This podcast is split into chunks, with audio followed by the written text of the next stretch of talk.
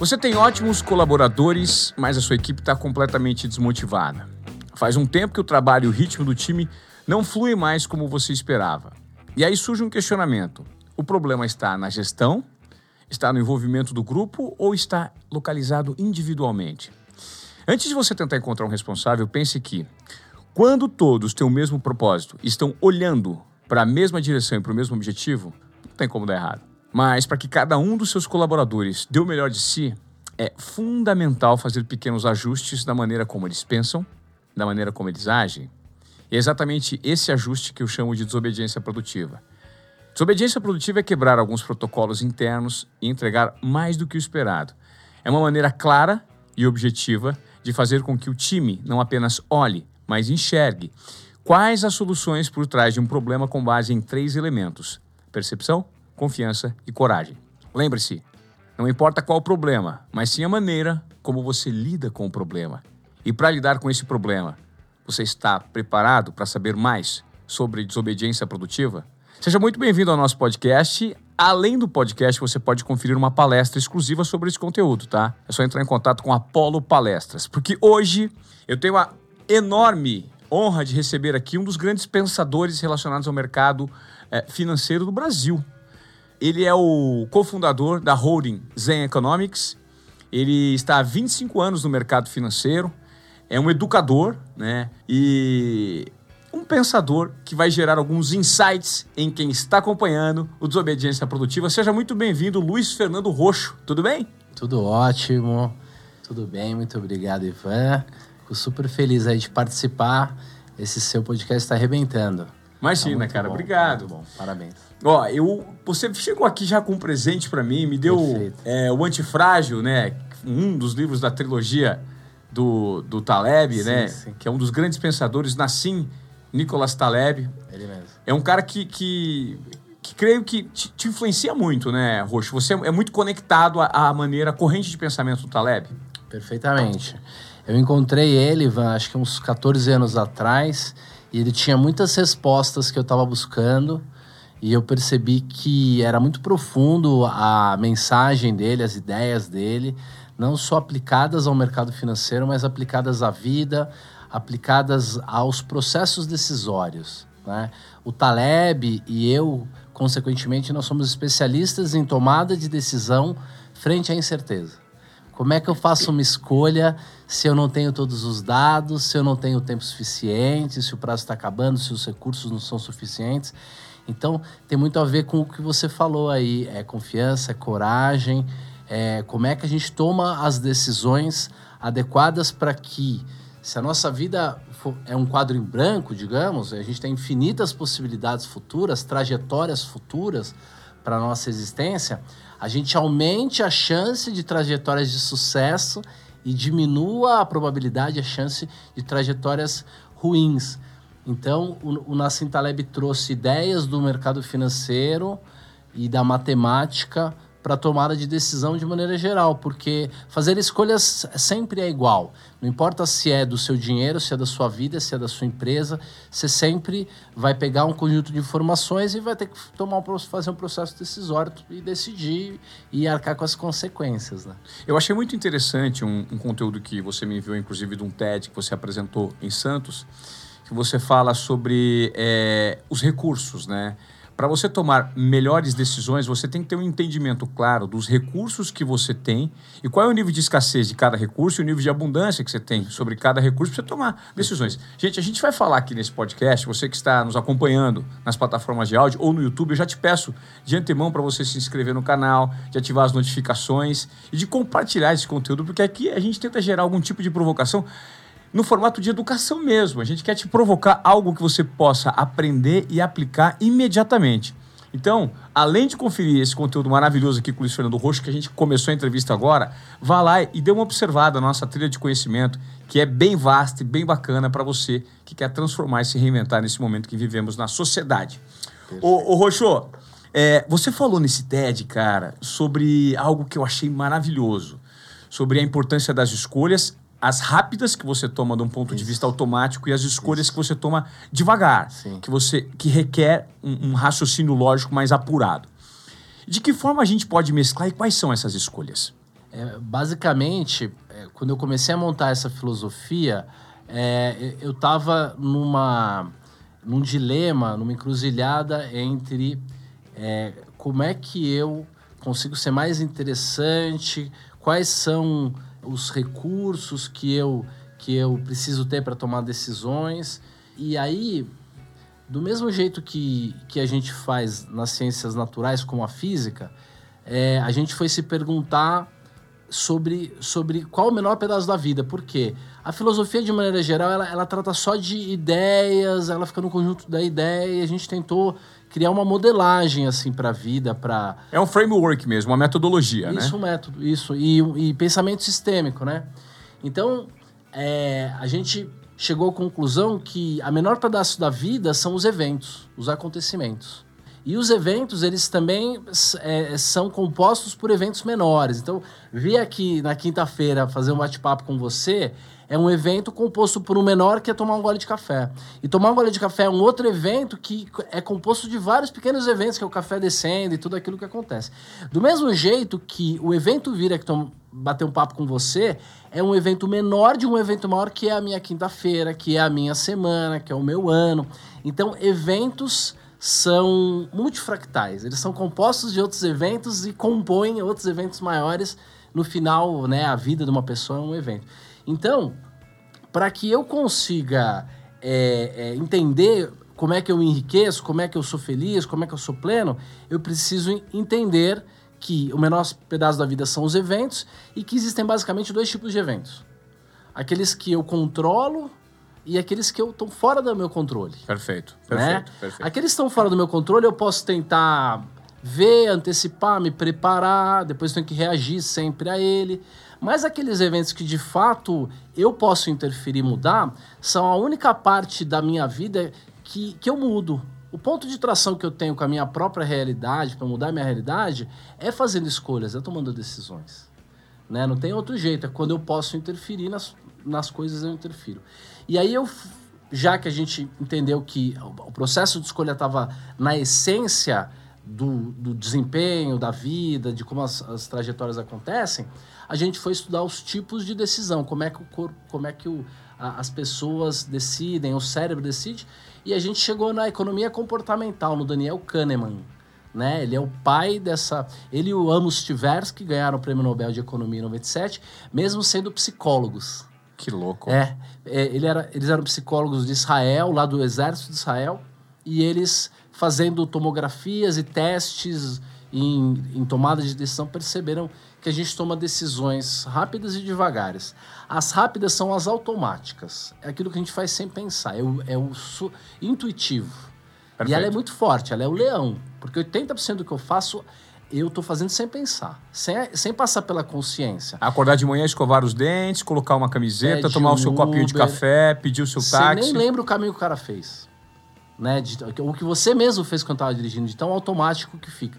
E enquanto isso, o seu processador, os seus processador, processadores estão pensando em algo supostamente mais importante, que é onde está a sua atenção. Perfeito. E essa escolha em que você coloca a atenção é a escolha consciente. Essas são as escolhas analíticas, né? Perfeito. As escolhas... E essas requerem um nível de confiança e de apropriação das suas habilidades muito mais, mais ma maiores, né? E, e, talvez esteja justamente aí a dificuldade das pessoas, é não se prepararem e não levarem em conta alguns elementos para tomarem decisões na hora certa, no momento certo. Perfeito. E a, decisão analítica, ela cansa. Ela te obriga a pensar demais. E, e o cérebro não consegue, não, não consegue pensar em muitas coisas ao mesmo tempo, fica um pensamento obsessivo. Então, a gente tem que ter a vida automatizada os hábitos muito bem arraigados e bons hábitos para que a nossa mente possa ficar livre para pensar pra o que realmente importa. Perfeito. E aí, e aí reside o poder do hábito, né? Perfeito. Ah, a disciplina e a liberdade é uma coisa tão antagônica, mas é. Na medida que 80% do que você faz, você faz automaticamente muito bem.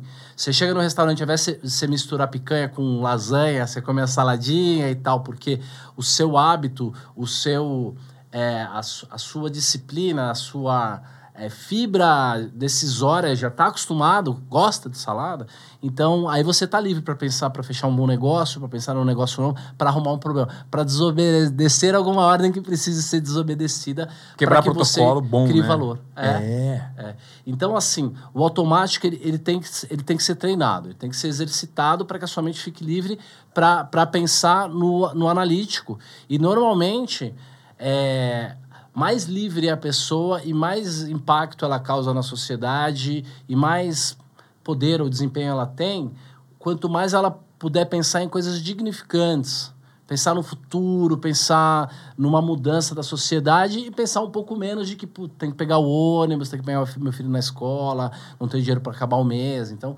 quanto mais a gente puder o, é, ter o dia a dia garantido e, por exemplo, eu estou mudando para Campinas, te contei, sim, né? Sim. Imagina, lá eu vou ter uma rotina totalmente nova, não tem nada automático. Eu não sei onde eu corto o cabelo, eu não sei onde é que é o interruptor do apartamento novo, eu vou ter que criar hábitos todos novos. E isso meio que emburrece a gente. Porque a gente toda hora tem que picar, pegar um analítico e falar, ah, é verdade, a maçaneta é assim, ah, é verdade, o, o chuveiro abre assim. Interessante. Isso, isso, isso, isso, é um conceito interessante, Muito. você acabou de falar. Isso, de certa forma, faz a gente dar um passo atrás, o que você chamou de emburrecer, é. porque você precisa passar a se preocupar com decisões rápidas, que são decisões automáticas, que tiram... Eram automáticas. É, é. que eram automáticas, que tiram um espaço no seu HD para você pensar naquilo que de fato é. requer é. pensamento. É. Muda para Dinamarca, por exemplo.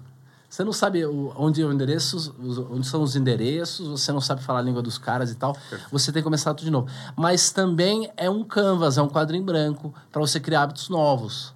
Né? E hábitos já, de repente, saudáveis e tal. Então, mudanças são importantes. E quando. É claro, eu tenho uma casa montada em São Paulo, eu sou um empresário, vou ter que conseguir contratar babás, a gente contratou uma personal organizer para apartamento, quer dizer, não é um perrengue, não é que tipo. Temos que mudar para outra cidade porque as coisas deram errado. Então dá para fazer até mais planejado. Mas a mudança é isso. Quando você não se acostumou a fazer algo, a tua energia, a tua concentração tem que ir naquilo. E muitas vezes você está perdendo uma oportunidade, está passando na sua frente, você está perdendo a chance de fazer outra coisa com, com as suas escolhas, o seu cérebro, a sua atenção. Né? Você é um cara do mercado financeiro, mas Sim. eu adoro a sua abordagem pelo fato de você falar em coeficientes né, nos cinco coeficientes aí que, que, que trazem a, a, o objetivo, né, o propósito de, de muita gente na vida, que é ser feliz, que é ter uma vida plena, que tem um nível de tranquilidade, um nível de aproveitamento mínimo do tempo que faça sentido. Perfeito. E você fala de dinheiro, saúde, conhecimento, tempo e emoção. Perfeito. E você equaliza esses cinco elementos é, nessa metodologia que você aplica. Eu queria que você desse um pouquinho mais de explicação para que os nossos ouvintes, as pessoas que estão nos acompanhando aqui no YouTube, pudessem entender um, é, mais sobre como equalizar esses cinco elementos de uma maneira que não sobre dinheiro demais e falte é, felicidade e vice-versa. Esse foi uma ideia obsessiva que me acompanha desde os 19 anos e que foi evoluindo.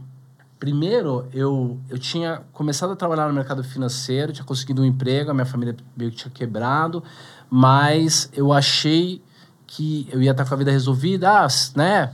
Entra na faculdade que vai estar resolvido. E não, eu, eu, eu tinha engordado 20 quilos porque eu estava aprendendo o mercado financeiro, então não tinha hábitos alimentares adequados. Eu trabalhava 12, 15 horas por dia, não conseguia ver as pessoas, não arrumava mais namorada. E, e aí eu estava angustiado e falei, poxa, eu não vou ficar rápido tão rico quanto eu achava na bolsa de valores, porque as pessoas são muito inteligentes aqui, elas falam sobre letras gregas, eu não entendo isso aqui, então eu estava com uma angústia muito grande e eu vi uma uma afirmação que era toda relação uma relação de interesse.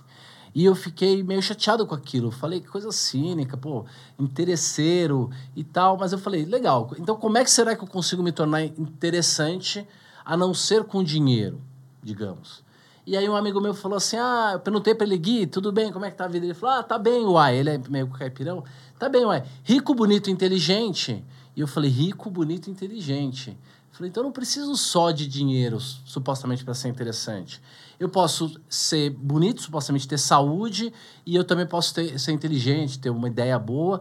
E, e, e, uma ideia egoísta minha de como eu me torno interessante de novo, arrumo namorada, não deixo de ficar sozinho e de sofrer foi se transformando ao longo dos 20 anos seguintes numa filosofia de vida, de valor, de, de aonde eu tenho que investir a minha energia para ser mais interessante para mim, para o mundo, para o meu chefe, para a sociedade, para minha namorada, para meu filho. E aí, os três recursos que eram dinheiro, a beleza virou saúde e a inteligência virou conhecimento.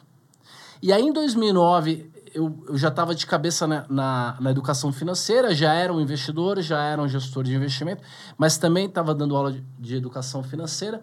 Resolvi escrever um livro de educação financeira para criança. Benjamin e o Poder do Tempo. Benjamin é homenagem ao Benjamin Graham, que é o professor do Warren Buffett. E o Warren Buffett é o personagem homenageado, que é um menino de seis anos de idade que descobre que colecionar dinheiro é melhor do que colecionar coisas porque carrinho estragam, e ele percebeu na hora que ele deu o dinheiro pro dono da loja e o dono da loja deu o carrinho para ele. Ele falou: "Não, se o cara é adulto, ele prefere o dinheiro do que o carrinho, eu acho que o dinheiro vale mais que o carrinho". E ele começa a economizar, e o Buffett aos seis anos de idade começa as primeiras coleções, investir na bolsa e tal. Então a gente criou um personagem brasileiro chamado Benjamin, que aos seis anos de idade começa a virar um investidor e um empreendedor. E a cada dois capítulos didáticos, gente, de, de, historinha da vida dele, a gente tem um capítulo didático. O fato é que o livro se chama Benjamin e o Poder do Tempo. E eu começo a fazer as relações entre o tempo e o dinheiro. E aí eu adiciono um quarto recurso no meu modelo, no meu tripézinho, sobre como é que eu consigo ser mais interessante, que é o tempo. Meu pai falava isso, ele falava assim: não adianta você ser muito interessante se você não dedicar sua atenção àquela pessoa. Sabe, a, as pessoas gostam que você vá lá, compre o presente dela, mande um áudio, escreva, leve é, de carro para algum lugar. É atenção, você está dando aquilo que você tem de mais raro, que é o tempo. Né? E ao mesmo tempo a gente começou a perceber que não tem o recurso que vale mais. O que, que vale mais, tempo ou dinheiro? Essa é uma pergunta que todo mundo sempre se fez. Com esse modelo você responde rápido. O que vale mais é o que você tem menos. Jorge Paulo Lema, ele tem 30, 20 bilhões de dólares, 90 anos de idade, sei lá, 88, não sei quantos anos ele tem. Para ele, o que, que, vale mais? Um bilhão de reais ou mais 20 anos de vida? Mais 5 anos de vida. Para ele, vale se bobear 2, 3 bilhões de seis reais. Seis meses, é. né? Muito bem. Então, para ele, o que vale mais é o tempo do que o dinheiro. Agora, um menino que está lá na África subsaariana, passando fome, quase morrendo lá, não tem comida. O que, que vale mais para ela? Ah, um trocaria, punhado de dinheiro? É, trocaria, de repente, 10 anos por algumas algumas centenas de dólares, né? Perfeitamente. Então, é, essa é a diferença dos recursos, depende do que está faltando para você. E aí a gente quebra um monte de conceito de que, ah, foque no que você é bom, um monte de baboseira de autoajuda aí que a gente vai quebrando, porque as pessoas não tinham método matemático, científico para ir comprovando as ideias. O quarto recurso, o quinto recurso, então o quarto é o tempo. E o tempo a gente pensa de duas maneiras, é o tempo rápido e o devagar. O tempo, o, te, o tempo é o tempo do relógio e o tempo psicológico. O tempo do relógio é fazer mais com menos, é, é a produtividade, é, é exatamente criar valor, é exatamente eficiência, o tempo do relógio. E o tempo psicológico é o tempo subjetivo, é o tempo do agora, né? A, a, o, o, o, os minutos passam devagar, os anos passam rápido um final de semana com, com as pessoas que você mais ama, piscou e já tá tocando a música do Fantástico. E cinco minutos fazendo canal no dentista levam a vida. Perfeito. O tempo é absolutamente relativo. Então a gente começou a trabalhar com esse quarto recurso, que era o tempo. E no dia 3 de abril de 2011, eu me lembro exatamente o dia, eu tive um insight, eu tive um, um satori, assim, uma iluminação, e falei, pô, tá faltando um quinto recurso aí nesse, nesse modelo para que ele fique em pé né? E eu me lembrei que alguém, em algum momento, anos atrás, tinha dito: Roxa, eu adorei seu modelinho, tempo, dinheiro, saúde, conhecimento, mas eu acho muito duro. Cadê aquelas coisas que de fato tiram a gente da cama de manhã? Né? E, o cara, e a pessoa falou: cadê o amor? E eu me lembrei, eu estava sozinho em casa, eu já tinha dinheiro, eu tinha saído numa situação sem grana, sem saúde, ferrado, ignorante. Eu, eu, eu repeti a primeira série, eu tenho uma dislexia que eu não conseguia aprender a escrever. Eu era quase analfabeto, assim, né? De, de ortografia. A minha professora do primeiro colegial falou que eu jamais aprenderia matemática. Eu tenho livro de matemática hoje, né? Então, assim. Que loucura. Uma loucura. Mas foi o negócio do dinheiro, saúde e conhecimento. Eu comecei a estudar duas horas por dia qualquer coisa. É, eu, quando eu sentar do lado de alguém, seja quem for, eu vou aprender alguma coisa com essa pessoa. Pode ser lavar um, um carro, pode ser como arrumar alguma coisa ou limpar o chão. E, Todo isso, mundo isso, tem muito a aprender. Muito. Isso, é, isso é algo que, de fato, eu coloco em prática todo santo dia. Porque eu me proponho a conversar com todos os tipos de pessoas. Isso. Porque eu tenho uma facilidade para comunicação, né? Sempre trabalhei com Sim. isso. Então, quando eu estou é, num ambiente, seja ele qual for, se você se apropria é, de todos os elementos presentes, você tem uma tendência e um canal muito maior para aprender. Claro. Se você está num lugar muito refinado, chique, de repente, se você olhar o comportamento das pessoas mais simples que estão trabalhando, elas podem te ensinar algo. Muito. Se você abrir um canal de comunicação ali e tentar entender a lente como ela enxerga o mundo, você vai absorver de repente um conhecimento que a vida não te traz e que não está nos livros. Prova disso, eu não sei, eu vou compartilhar com você. É, eu ando de moto em São Paulo e eu sei que é, entre os dias 1 e 20 do mês, os motoboys trabalham duas vezes mais. Você sabe por quê? Para ganhar mais, né? Não, por conta do pagamento. É. Sabe, depois do dia 20, os pedidos começam a cair. E sobra mão de obra. Sim. E os caras começam a brigar por corridas, Legal. porque o salário das pessoas, o ticket de refeição, acaba. ou aquela grana que é gasta em alimentação, acaba. E, e, onde você absorve essa, esse conhecimento? Conversando com os caras. O motoboy, o cara que O motoboy. Então claro. eu paro no sinal, troco uma ideia. esses caras são gênio. Cara, procura sobreviver ganhando mil e poucos reais na periferia, morando num lugar alugado é, não, sabe, não sabendo onde deixar o seu filho. Procura sobreviver de uma maneira digna. Tem que ser gênio. Nessa história que vai aprender com os ricos. Eu nunca ouvi uma coisa tão estúpida. Eu tenho um monte de amigo rico que não tem nada para aprender com esses caras. Nada. Principalmente ser herdeirinho, entendeu? Herdeirinho. Precisou ganhar dinheiro. tem ricos e ricos, entendeu? Tem o cara que ganhou o próprio dinheiro. que E, e tem o idiota sortudo também entendeu? Que ganhou dinheiro aí, mas não tem nada para contribuir, né? Claro. Então, assim, nós estávamos falando do quinto recurso. Quinto recurso. Eu te cortei, desculpa. Não, não, eu que divaguei. Eu sempre divago questões. Então, assim, o quinto recurso são as emoções, é o amor. Mas por que eu tive essa iluminação, esse sator, essa, esse, esse prazer tão grande de ter chegado nessa conclusão? Primeiro, eu tinha saído da condição que eu estava e tinha atingido uma condição que eu estava no meu, num apartamentão, né, sozinho, morava sozinho numa baita casa, então já tinha dinheiro eu tinha uma baita saúde, estava, sei lá, com, sei lá, 10% de gordura e ia na academia, corria pra caramba e tal. Eu sabia falar muito, sabia citar temas e pensadores e falar de opções e tudo. É, eu tinha tempo sobrando, eu tinha acabado de vender uma empresa que eu era sócio, mas, e eu estava num colapso emocional, não estava bem, tinha um problema afetivo lá e estava muito mal naquele dia. Então, quando alguém me falou cadê o amor, eu juntei as cinco coisas e pff, deu uma explosão. Por quê? Eu dou aula de finanças, principalmente de opções, que são os derivativos, há 15 anos. E o modelo matemático que eu uso lá para definir qual é o preço justo, quanto vale um ativo, um derivativo, uma opção, é um modelo matemático com cinco fatores, cinco variáveis, sendo que uma é o tempo e a outra é a volatilidade. Então a volatilidade entrou no lugar das emoções. E eu falei, agora eu tenho uma fórmula matemática que eu posso aplicar essa minha filosofia que eu venho praticando desde os 19 anos e melhorando usando a matemática. E eu criei um algoritmo. Então hoje a gente consegue medir como está o seu nível em cada um dos cinco recursos qual é a mudança angular que você precisa fazer na sua vida para destravar aquele recurso que não está bem? Muito porque ele faz o resto andar. Muito bom, muito bom. E esse algoritmo, para que as pessoas tenham acesso, como é que é possível? Quem pode participar de. Por exemplo, eu gostaria de fazer Sim. uma análise por meio do seu algoritmo, no meu nível de desempenho pessoal, profissional. Sim. Porque eu, eu tenho esses questionamentos, porque creio que muito do que as pessoas. Hoje, inclusive, eu fiz uma. No dia que a gente está gravando essa entrevista, eu fiz uma enquetezinha no meu Instagram perguntando o seguinte: eu tinha muito pouco tempo é, porque eu me bananei no período da manhã, deu um, um previstinho aqui e tal. Falei, pô, então eu não vou treinar fisicamente hoje, né? Uhum. Falei, então o que eu vou fazer? Em vez de ir para academia, eu vou fazer 20 minutos de exercício aqui no tapete da sala da minha casa. Eu vou fazer flexão, abdominal e um, um exercício para a perna. Três sériezinhas, em 20 minutos pelo menos eu faço. Perfeito. E fiz uma enquete, falei assim, me enrolei, mas não deixei de fazer. Ou seja, o meu mental está alinhado ainda com isso a sensação Não, de ter e feito. a sensação de dever cumprido é enorme. Mesmo frente a várias adversidades, eu fiz esse exercício que eu chamo australopitecos mínimos.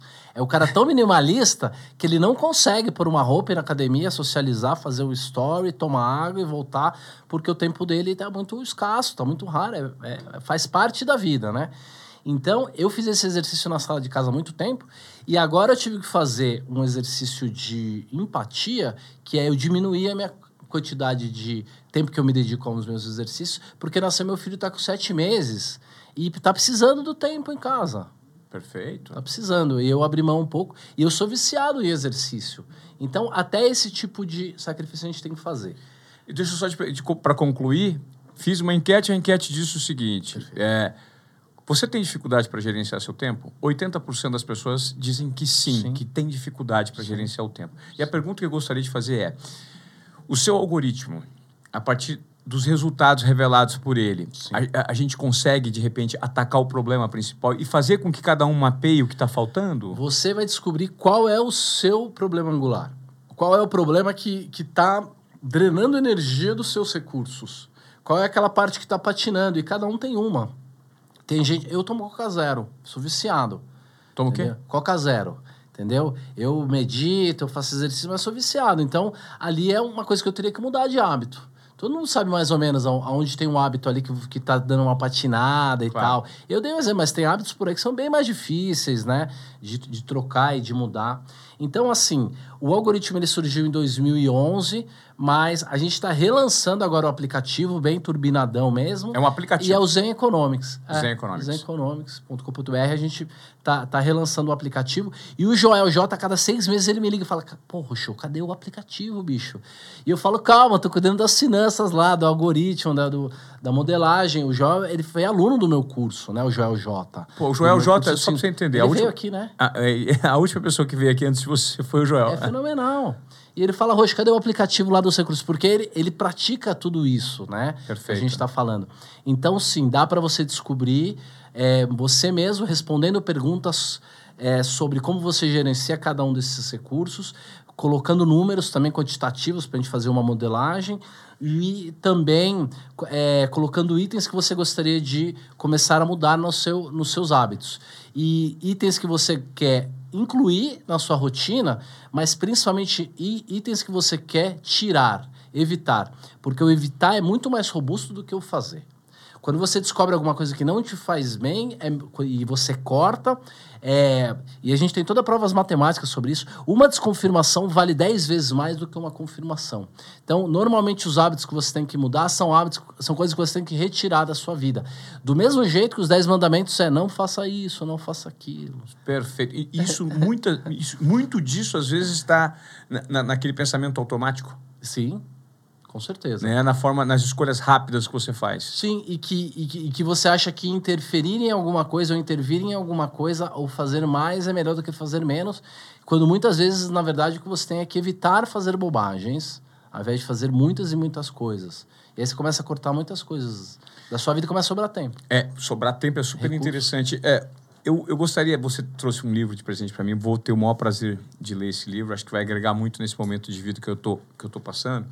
Eu queria entender o seu ponto de vista, Roxo, sobre um pensamento é, que muitas, muito poucas pessoas se atentam a ele no dia de hoje, que é, nós fazemos parte de um, de um ritmo alucinante promovido pela internet e pela comparação que fazemos com quem está ao nosso lado. Né?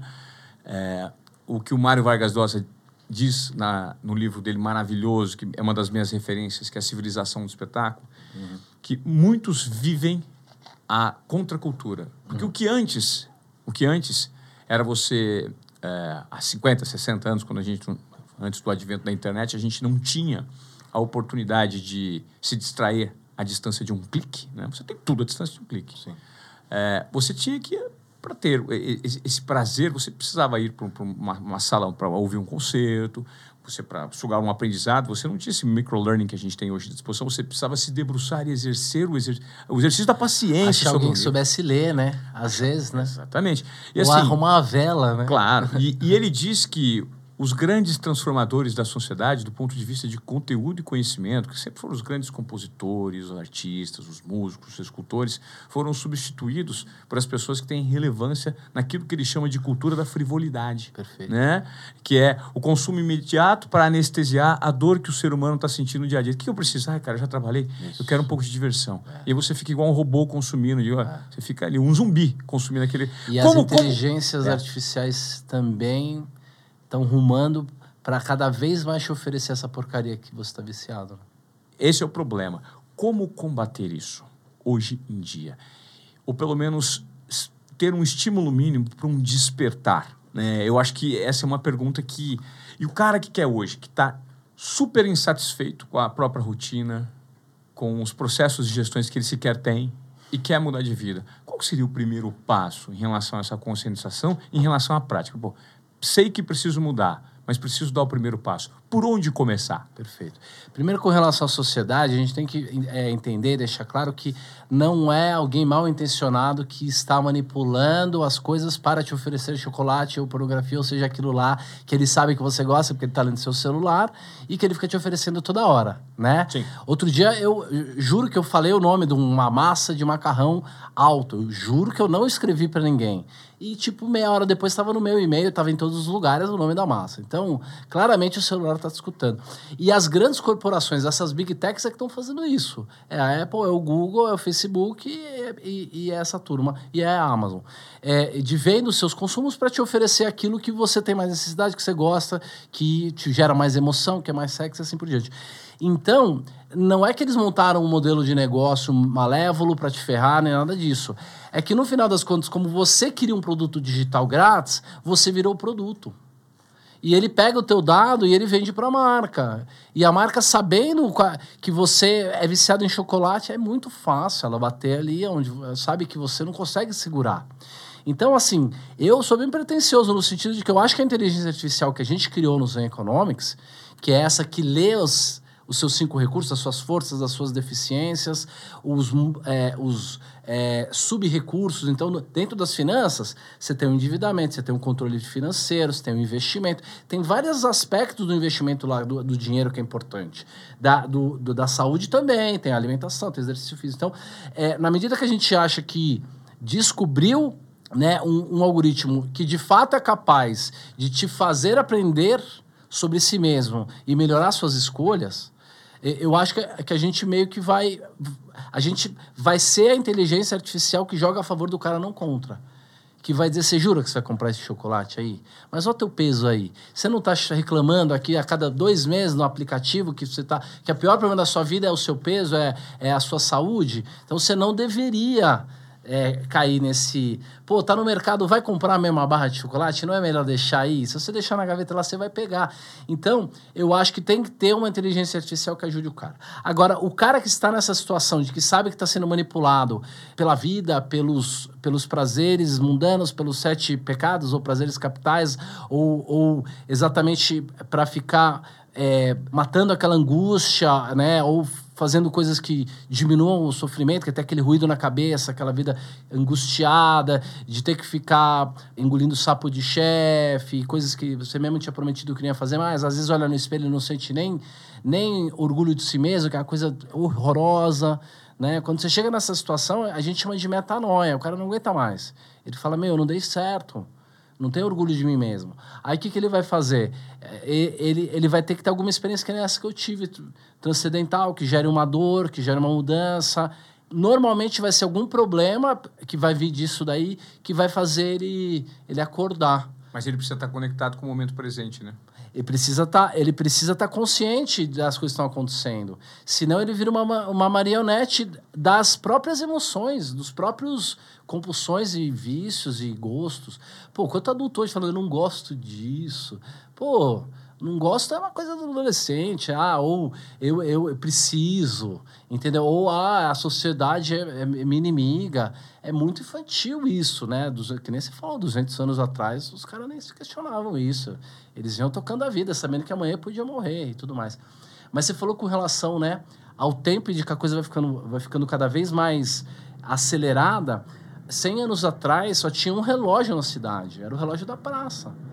Se você fosse marcar alguma coisa com alguém, era de manhã, de tarde, de noite. Não tinha uma agenda aqui, né? E se você precisasse entrar em contato com alguém, você tinha que ter a sorte de ligar para a pessoa e a pessoa tá na casa Dias, dela, ou senão... mandar um telex, é. É. isso. Tudo era, tudo era lento e, e, e- mais intenso. E as nossas papilas e os no- também os nossos receptores de dopaminas, eles eram muito menos viciados, né? Hoje a gente precisa toda hora de emoção pra caramba. né?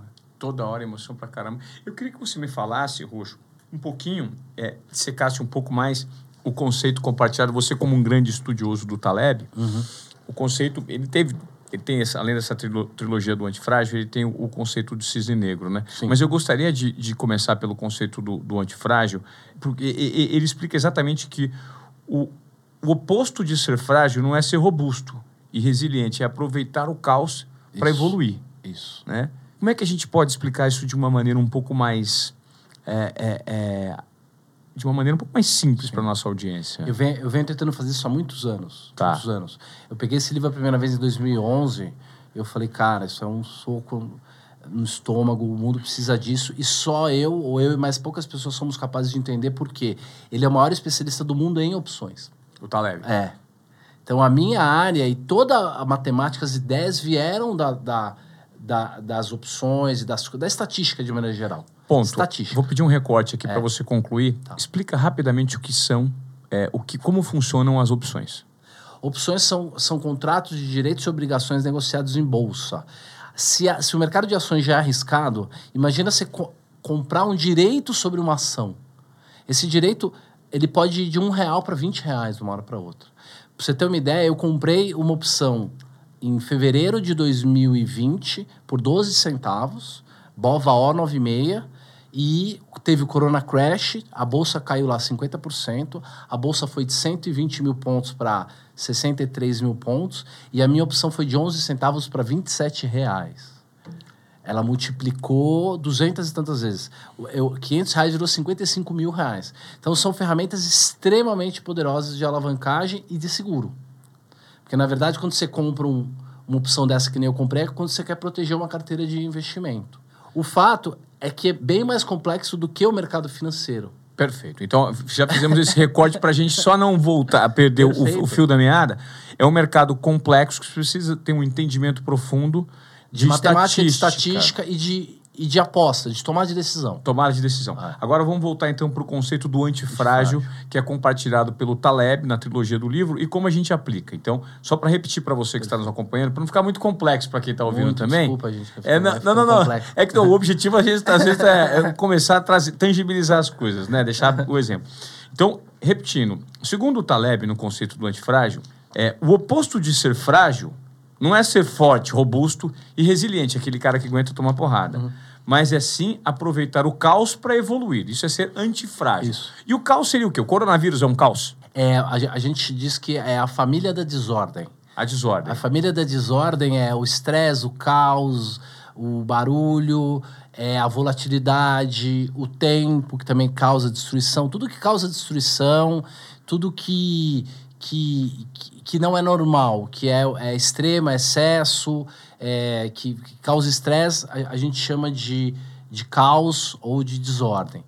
E o an- antifrágil, ele é, na verdade, aquele organismo vivo que responde a um processo estressante, a um estresse, a uma dor, a, a- a- alguma coisa ruim, de uma maneira que ele sobrecompensa e ele é como aquela. é, é, quando você tem um acidente e você tem é, um, é, é um crescimento pós-traumático. Perfeito. Não só você se recupera, mas aquilo te faz melhor. Perfeito. E os organismos vivos que sobreviveram e que progrediram na sociedade, desde mesmo de coisas biológicas até ideias, memes, livros, empresas, eles têm essa característica de é, pegar o problema e transformar numa, so- numa solução que sobrecompensa, que gere resultados positivos, como você comprar uma coisa de 11 centavos que vira 27 reais no caos. Por isso que as opções e a tomada de decisão e a antifragilidade, o antifrágil, eles estão tão interligados, por, isso, por mais que sejam temas diferentes. E aí gera um pouco de, dessa coisa de que é, é complexo de pensar. Mas nada mais é do que o crescimento pós-traumático. É aquele, aquilo que a nossa avó nos falava. Aquilo que não mata, fortalece. E isso, É. pronto.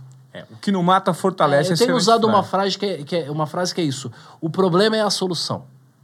Quando você tem um problema e você gosta tanto dele que aqui- aquilo vira um negócio, por exemplo, e você ganha dinheiro com aquilo, isso é antifragilidade. E quando ele fala sobre o conceito de cisne negro, É. Cisne Negro é o evento altamente improvável. É aquele que ninguém espera, mas que acontece direto e que tá fora da estatística. Vem de fora, pega todo mundo de surpresa. O ataque de 11 de setembro, o Corona Crash, eles são cisnes negros. O que, que significa cisne negro? Cisne negro é uma metáfora, uma analogia uma, de um- do- de- da história do cisne. É, até 200 anos atrás, na Inglaterra, acreditava-se que só existiam cisnes brancos. Porque na Inglaterra todos os cisnes eram brancos. E até que se chega na Austrália e descobrem que lá tinham cisnes negros. Então é um evento que ninguém esperava e que depois que ele acontece, fica óbvio que ele que, que, que iria acontecer, todo mundo consegue explicar. Então, ah, um evento cisne negro tem três características. Primeiro, ele é altamente improvável, ele está fora das previsões, das probabilidades, a chance dele acontecer é, é inimaginável, ninguém nem imaginou. Segundo, ele causa impactos muito grandes, positivos ou negativos, mas muitas vezes negativos, enormes, né? como um acidente de avião, por exemplo. E, e a terceira característica é que ele, depois que ele acontece, fica óbvio, fica muito fácil explicá-lo olhando no espelho retrovisor. você acredita que é, o efeito coronavírus ele pode ser um cisne negro depois que esse, essa terceira, esse terceiro ponto, esse terceiro elemento talvez seja explicado daqui a um tempo? Porque, sei lá, tem gente que de repente não pega, e não pega mesmo. Eu, eu não sou médico, eu não estou fazendo uma afirmação, É. é só uma percepção. Né? Pode ser que, pô, mas é óbvio que o fulano de tal não pega, porque ele tem um, algo no corpo dele, ou o nível de vitamina dele, porque o cara é muito bronzeado. Não sei, tô pirando, exemplo só. Sim, sim. E isso pode se, se caracterizar um cisne negro. O cisne negro só é um cisne negro para quem não se preparou para ele. Algumas pessoas já tinham pensado. E o livro O Cisne Negro, do Nassim Taleb, de 2006, tem uma lista de tudo aquilo que não são cisnes negros, que provavelmente vão acontecer, e está escrito lá uma pandemia. Então, as pessoas dizem a pandemia foi um cisne negro, e ele mesmo diz não foi, porque está no livro, e vai acontecer de novo. Né? Então, para muitas pessoas que não estavam preparadas, o cisne negro foi uma pande foi um, um- o- a pandemia foi um cisne negro. Mas para algumas pessoas não foi. Por exemplo, eh, médicos, epidemiologistas e tal, tal, tal, já, já pensavam em coisas assim.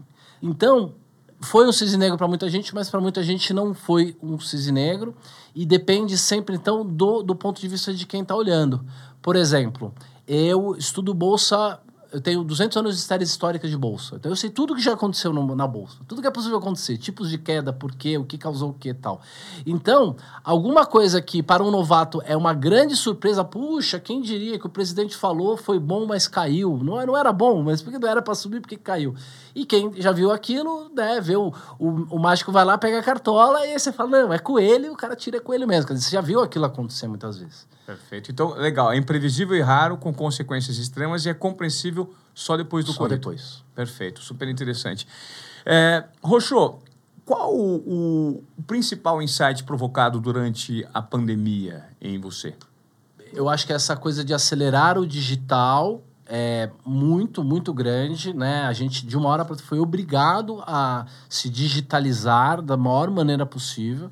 Segunda coisa é como as coisas mudam rápido, né? Então, eu sou um estudioso do cisne negro, da antifragilidade, dos eventos raros. Eu me preparo para eventos raros. Eu, inclusive, ganhei dinheiro. Foi o melhor ano da minha vida. Eu faturei cinco vezes mais em 2020 do que eu faturei em 2019. Porque eu já estava ensinando para as pessoas que poderiam vir um colapso, de que elas teriam que estar preparadas. E eu e eu montando um negócio digital há muitos anos. Vários braços de um negócio digital, com educação, com isso, com aquilo. Então, eu, eu estava preparado. É, mas, mesmo assim, foi, foram muitas lições, né? Muitas, muitas. Primeiro, é, esperar que fosse levar três semanas. Não, galera, três semanas, depois tá todo mundo de volta. Pô, vai fazer um ano e meio já. Um ano e meio. É. O Taleb diz que o tio dele, no, no livro Cisne Negro, que na verdade é uma coleção só, chamada Incerto. Ele juntou todos esses livros, o Cisne Negro, o Antifrágil, mais um outro livro de, de frases, mais o Skin the Game e mais um livro matemático num único livro chamado Incerto.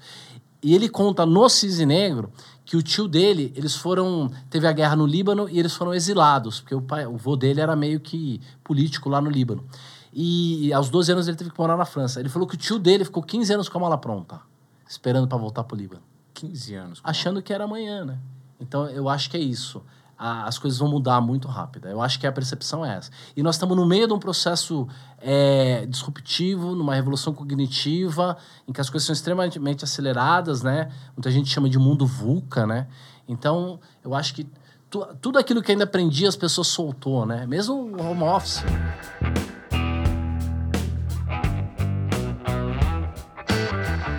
Você acha hoje em dia? É interessante você falar é, é, sobre esse momento de transformação, dessa revolução cognitiva. Eu queria que você falasse um pouquinho sobre o poder da intuição. Você acredita que as pessoas se apropriam muito pouco da intuição?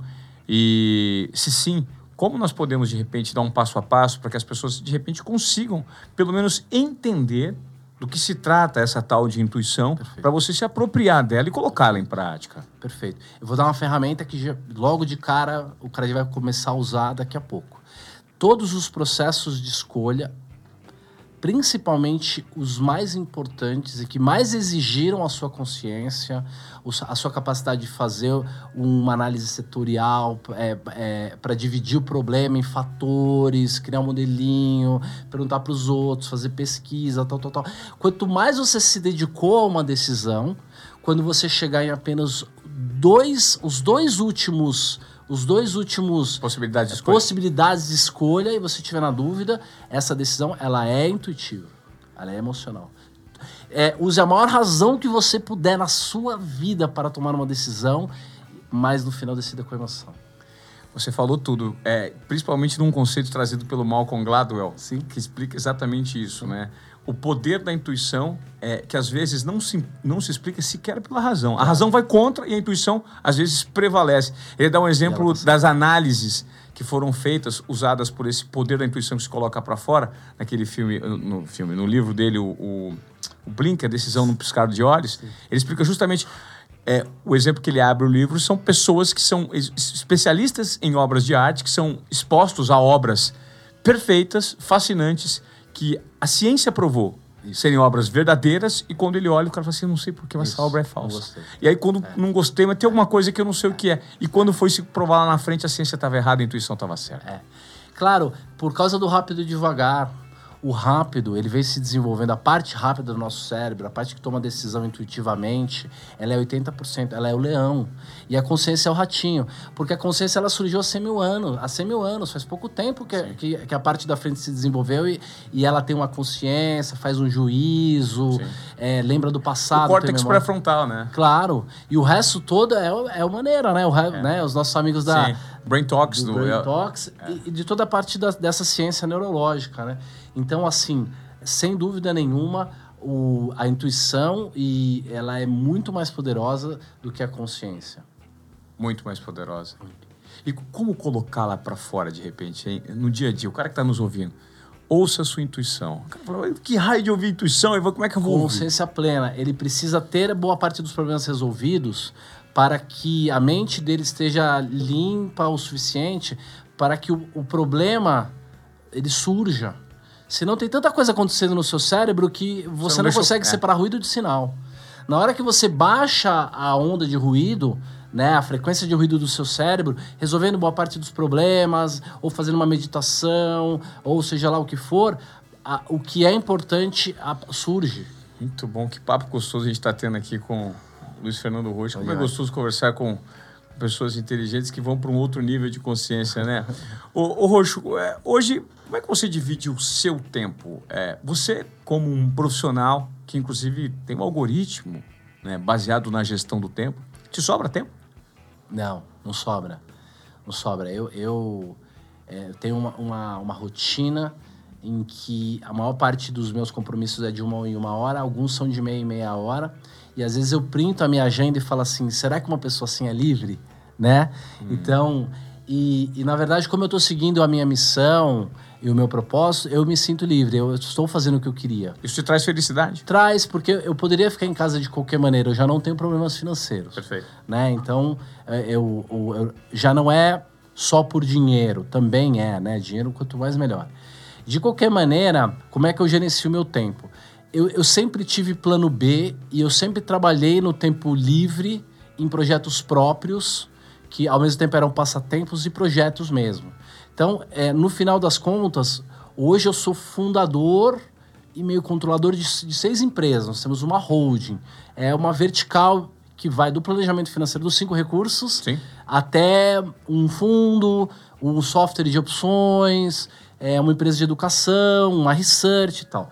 Mas eu tenho a seguinte característica nessas empresas com os meus sócios. Nós temos seis, seis CEOs então, cada empresa tem o seu CEO, a Road tem o CEO, e não é só isso. Eu não tenho cargo, eu não tenho salário e eu não tenho nenhuma alçada de tomada de decisão em nenhuma das empresas.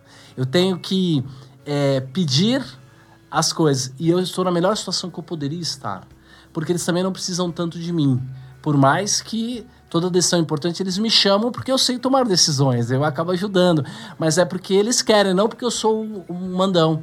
Porque se eu tivesse estar em todos os lugares, resolvendo todos esses problemas, se eu estivesse montando um império, era só eu faltar um dia que a coisa ia desmoronar. Como eu fui montando coisas que andam por si mesmo e que não precisam tanto de mim, eu consigo me dedicar o tempo àquele recurso que, que, eu, que, que tá mais faltando naquele momento. Sim, né? perfeito. Então, às vezes, é uma empresa que teve um problema lá, e o que, que eu faço? Eu deixo as outras empresas tocando e eu vou lá transformar aquele problema numa oportunidade. Vou falar, entendi, aquele é um problema, então vamos aprender com aquele problema, vamos aprender no processo, vamos pôr dinheiro, vamos investir naquilo para que aquilo passe a ser uma solução. A gente nunca mais tem aquele problema. Fantástico. Agora, para você chegar a esse nível de, de recurso operacional e recurso de gestão e processos, né? Creio que isso envolveu a dedicação de uma vida toda, muito estudo. E o objetivo aqui, justamente com a sua entrevista, é tentar simplificar as coisas para as pessoas, né? Tentando trazer o passo a passo. Um, dois, três, quatro. Uma coisa que eu posso fazer amanhã, né? É, não adianta falar daqui. Ninguém quer ficar rico velho, né? Exatamente. então, assim, nesse caminho para a felicidade, Roxo, e para a plenitude, né? Nesses cinco: dinheiro, saúde, conhecimento, tempo e aquilo que você fala que é amor, emoção. Passo a passo, o primeiro passo hoje em dia, para quem está nos ouvindo aí, você está ouvindo, você está insatisfeito com um desses elementos. Como é que nós vamos tratar isso? É, eu acho que primeiro de tudo é fazer uma listinha desses quatro coisas e deixar ali no subconsciente. Não começa ainda a trabalhar naquilo.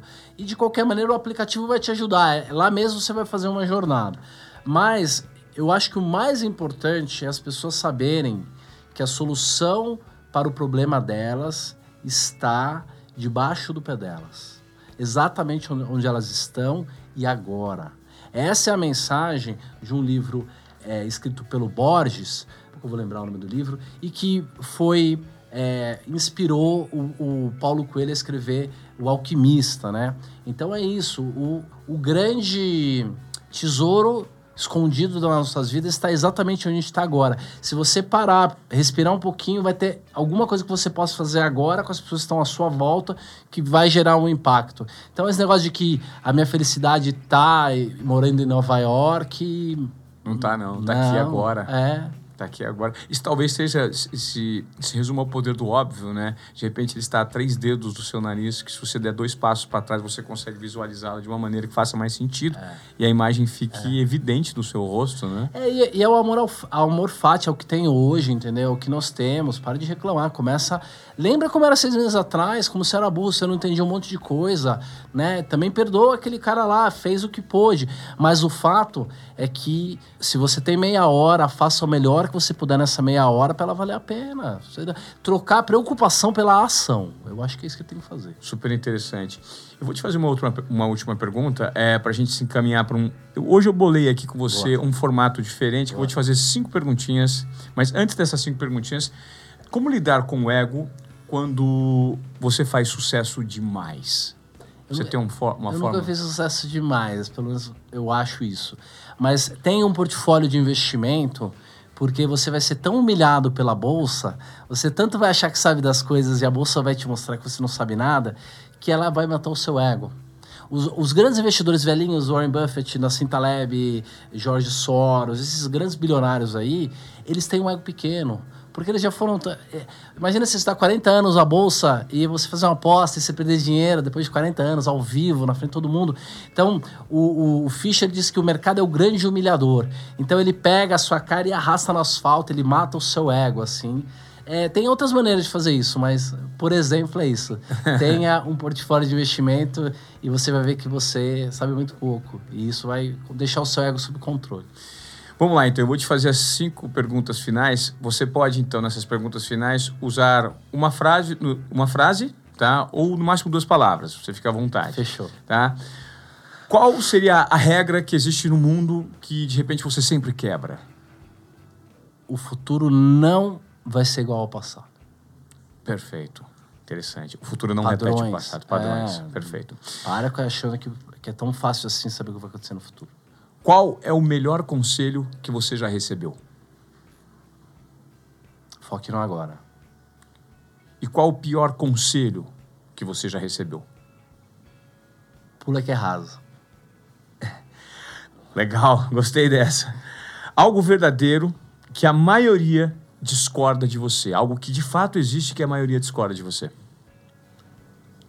É que, que a felicidade é interna. As pessoas não acreditam na felicidade interna. Que é possível, de um quarto de 30 metros, é, em condições mínimas, se sentir a pessoa mais feliz do mundo. Perfeito, gostei dessa. Essa para mim foi a melhor resposta até aqui. Agora eu vou fazer a última. Se você pudesse criar uma lei que todos no mundo teriam que seguir, qual seria? Fazer o bem da sorte. Fazer o bem da sorte. Perfeito.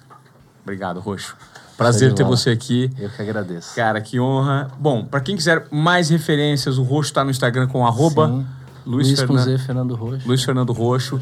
E para quem quiser acompanhar mais sobre o seu conteúdo e seu material, você tem um curso, você tem um algoritmo. É, YouTube, blog, tem tudo. Legal, é só tá digitar fácil. lá Luiz Fernando Roxo. Cara, foi um prazer ter você aqui. Eu acho que a gente teve um papo super é, provocador no Desobediência Produtiva.